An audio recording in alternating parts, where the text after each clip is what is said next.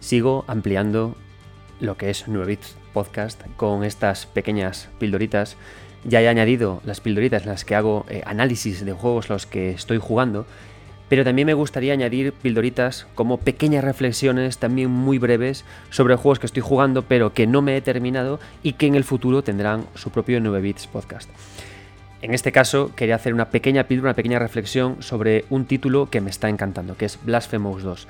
No os preocupéis, será una reflexión sin spoilers sobre su arranque, sobre sus tres primeros jefes y sobre todo lo que ocurre antes de que los derrotes, de cómo eh, The Game Kitchen construyen el que para mí es un arranque perfecto para un Metroidvania, para un Souls-like en 2D.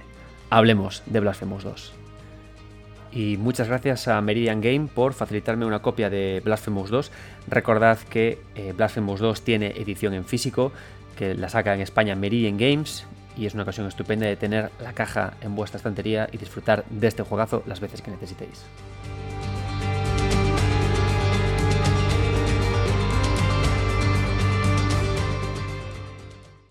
Eh, tengo varios juegos pendientes por terminarme. Tengo todavía que acabarme eh, Blasphemous 2. Tengo Armor Core 6 todavía a medias. Pero por fortuna, desde 3 de juegos me están mandando mucho trabajo, muchos juegos para, analizar. Y por supuesto, tengo que priorizar esos antes que estos otros títulos. Por eso, estas pequeñas píldoras me sirven para en esos momentos que tengo de, relax, de no, no, no analizar por trabajo, de poder charlar con vosotros sobre cosas que me están gustando mucho. Y en este caso, tengo que hablar de Blasphemous 2. Tuve un par de días tras el fin del análisis de Sea of Stars y antes de ponerme con otro juego para dedicarle a Blasphemous 2. Y lo que jugué fue el, primer tramo de juego, ¿no? Lo que, lo que es el, arranque del título, hasta que te pasas a los tres primeros, a los tres primeros jefes. Blasphemous 2, dicho así sencillamente, hace que Blasphemous 1, el original, hace que Blasphemous 1 parezca un juego, un prototipo. Blasphemous 1 a mí me gustó mucho, ¿no? Pero por supuesto es un título de un estudio que comienza. Yo recuerdo que cuando lo analicé en Mundo Gamers, nada más salir, le di mucha caña porque había muchas cosas en la Juliad que no me gustaba.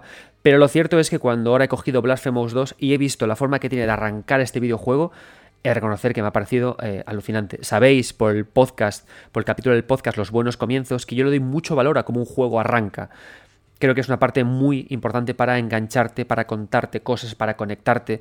Y Blasphemous 2 lo hace estupendamente bien. ¿Cuál es su receta? Para empezar, parte de una idea que ya conocemos de Dark Souls 1. Dark Souls, nada más empezar el juego, hay una voz, una persona que nos dice que tenemos que hacer una serie de cosas. En Dark Souls, en este caso, es toca dos campanas para que se abra un camino. ¿Qué hace Blasphemous en este caso? Hace un ejercicio similar. Te dice, toca, o sea, llega a tres enemigos, llega a tres personas que te van a revelar una verdad partida en tres partes y cuando la aprendas, descenderá un nivel de las alturas para que puedas avanzar. ¿Vale? Entonces, como veis, es una construcción muy similar.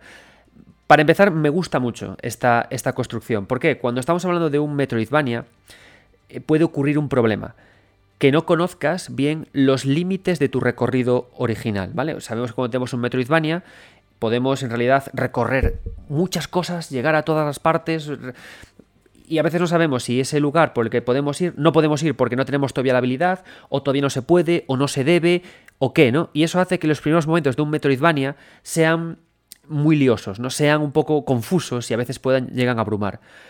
Eh, Blasphemous 2 es abiertamente un Metroidvania, no es como Dark Souls. Él sí es un Metroidvania, es un videojuego, es un ejercicio de avance lateral en 2D en el que hay que subir, bajar, izquierda y derecha, abrir palancas y poleas.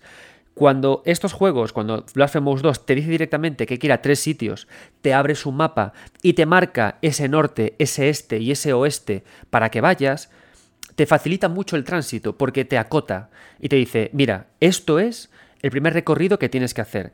Y además, esos puntos en el mapa a los que tienes que ir, donde se esconden los tres enemigos, generan un marco, generan un espacio, un, rectángulo entre ellos, no una forma rara, no, un rectángulo entre ellos, que te permite explorar en ese rectángulo para llegar a los lugares. Esta acotación no únicamente funciona para que no te vuelvas loco con un Metroidvania, para que lo tengas todo más acotado, sino también para que llegues a lugares que no te pide el juego que vayas. Por ejemplo, tú puedes directamente, nada más empezar el juego desde la base inicial, salir corriendo hacia estos puntos. Pero ¿qué pasa? Que aparece de repente un desvío a la izquierda, otro desvío a la derecha, otro desvío por arriba, otro por abajo. Y la gracia es que cuando tú tienes que ir a un sitio que está hacia tu derecha, es el camino canónico por donde tienes que ir, y sin embargo un camino te sugiere que a la izquierda hay algo, y lo sigues, y luego llegas a una zona a la que sabes que todavía, por la que sabes que todavía no puedes continuar porque te falta una habilidad, no te enfadas con Blasphemous 2, porque el juego ya te está diciendo dónde tienes que ir, y te dice que eso no es lo que toca. Irás en el futuro. Esta cosa, esta idea, parece ridícula, pero es fabulosa, porque yo me enfado mucho cuando estoy en un Metroidvania, creo que voy por el lugar correcto y de repente me plantean la típica cosa de, ay, no tienes todavía el doble salto. Y, digo, y me, enfado, refunfuño porque digo, me frustro porque digo, jolín, si yo pensaba que era por aquí, ahora tengo que buscar por donde tengo que ir. No, lo que hace Blasphemous 2 con este ejercicio es que te dice en todo momento por dónde tienes que ir, tienes que explorar para dónde tienes que ir, pero puedes coquetear con otros caminos y jugar con el Metroidvania, con otros caminos, e ir recomponiendo el mapa con otros caminos, pero porque tú quieres. Y esto me parece una idea eh, fabulosa. Me parece, parece muy ligero este, este, este, concepto, pero es una cosa muy bien, ¿no? Cómo enmarcamos con tres puntos a los que ir una zona de exploración concreta, cómo la parte de Metroidvania más dura la dejamos como zona a la que no tienes que ir, pero si quieres ir avanza y encuentra cosas y buenos premios, y luego vete a por los jefes. Otra cosa súper potente que tiene Blasphemous 2, esos tres jefes, que hay. No os voy a spoilear exactamente cómo son, pero sí que he de decir que me han encantado. Me parecen eh, tres de los jefes, como conjunto y a nivel individual, de lo más interesante que he jugado en juegos tipo Souls de hace mucho tiempo. Sé que digo juego tipo Souls y alguien dirá, ay, pero el Souls es un es en 3D, el Souls es me refiero por supuesto a enemigos con unos patrones de ataque muy concretos que te matan de dos golpes y que eh, abusan de su dificultad. ¿Por qué me han gustado? Punto primero. Me han gustado porque, aunque sean enemigos complicados de matar, enemigos difíciles de matar, cumplen las dos cosas que a mí hacen que un jefe de un juego de este estilo me parezcan buenos. Sé que muchos tendréis otras, yo tengo estas. La primera es una que aprendí después de jugar a Sekiro, que el combate acabe convirtiéndose en un baile. El baile, el ritmo, creo que es el, el, lugar evidente al que tienen que llevarte los patrones de ataque, porque los patrones de ataque no son más que patrones de baile. Tienes que poder bailar con el enemigo es ahí, en ese momento, sabes que estás bailando porque ya no piensas si aquí hago un dash, hago una esquiva o hago un parry. No, no lo piensas, te sale solo, porque has muerto tantas veces con ese enemigo, conoces ya cómo baila, que ya sabes tú bailar con él. Y una vez que bailas con él, le acabas quitando la vida. Y lo consigue en los tres, lo cual es un prodigio, porque estos tres enemigos son además, otro gran acierto, de las tres tipologías habituales de los Souls, y te entrenan para ello. Tenemos un enemigo, no diré cuál es, no diré los nombres para que descubráis cuál es vosotros, tenemos a un enemigo que es un enemigo individual del estilo de Lady María de Bloodborne, fino, que pelea con su espada, un enemigo elegante, pequeñito, el típico enemigo humano cazador, ¿no?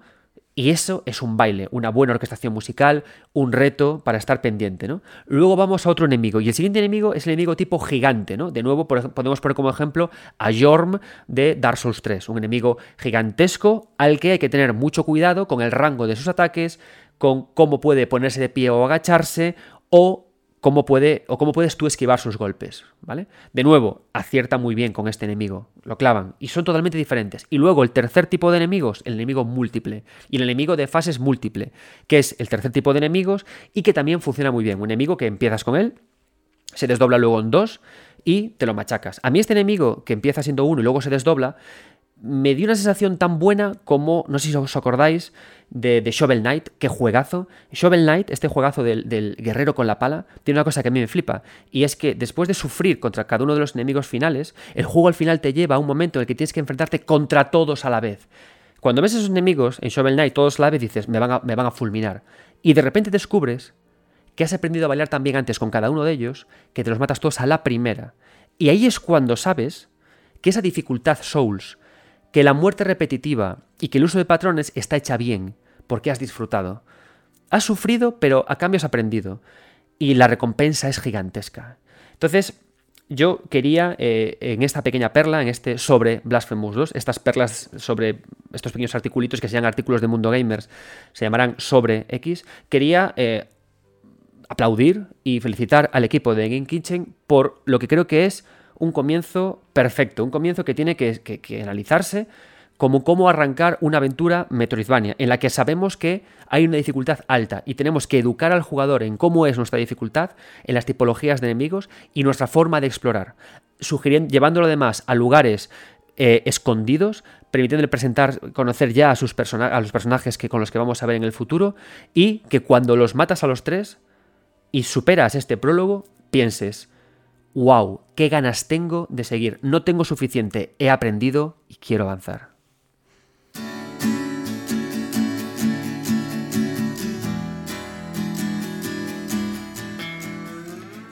Y esto es todo por, este momento. Seguiré, como veis, lanzando estas pequeñas perlitas que combinaré también con análisis de juegos cortitos cuando me los vaya pasando. Y luego estarán siempre, por supuesto, los 9 bits podcast canónicos de siempre, con sus dos horas, hora y media, hora y media de duración, y los invitados que siempre tengan a bien venir eh, por aquí. Si no habéis jugado todavía a Blasphemous 2, os lo recomiendo encarecidamente. Ha salido muy bueno y eh, que no os parezca que es igual que el primero, porque de hecho si comparáis el primero con este, creo que hay una evolución del estudio madura, bien pensada, bien trabajada. Yo de verdad estoy encantado con Blasphemous 2 y solo pienso en acabar con los juegos que tengo que analizar por trabajo para volver a este, acabármelo y traeros un especial de toda la saga. Muchas gracias